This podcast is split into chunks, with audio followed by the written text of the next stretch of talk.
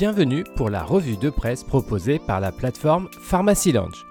Que faut-il retenir de cette semaine d'actualité en pharmacie? Le pharmacien pourra prescrire des substituts nicotiniques, y compris les cigarettes électroniques, dit cette semaine le quotidien du pharmacien. Cette proposition a été évoquée par le ministre de la Santé lors d'une interview récente. L'objectif est bien évidemment de lutter contre le tabagisme qui touche encore une part non négligeable de la population. Cette prescription pharmaceutique vise à faciliter l'accès à ces produits de substitution. Concernant la prise en charge financière de cet acte pharmaceutique, le ministre indique que le sujet est sur la table dans le cadre du prochain plan anti-tabac. Carte vitale biométrique trop chère, nous apprend cette semaine le moniteur des pharmacies. L'article nous explique que l'inspection générale des affaires sociales et l'inspection générale des finances ont été chargés en octobre 2022 d'en étudier la faisabilité. Résultat, cette fausse bonne idée n'a en effet que peu d'intérêt.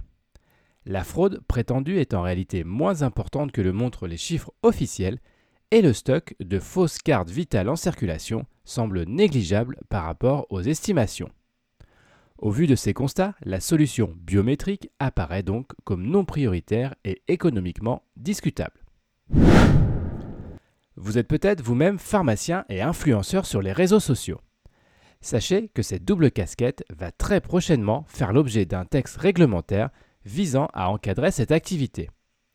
L'Ordre des pharmaciens rappelle cette semaine, dans un communiqué, les articles qui vont concerner spécifiquement les professionnels de la pharmacie.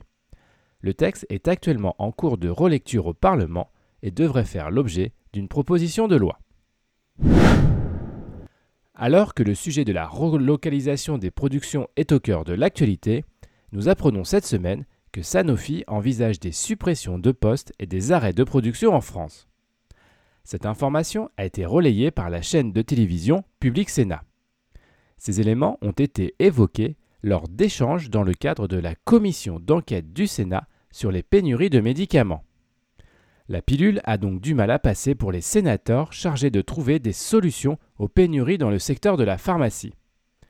Face à ces révélations, le laboratoire n'a pu que s'engager à tout faire pour éviter des ruptures lors de basculements de production vers d'autres acteurs. Cette revue de presse vous a été proposée par Pharmacy Lounge. N'hésitez pas à vous inscrire pour découvrir les différents services de la plateforme. C'est gratuit, sécurisé et confidentiel.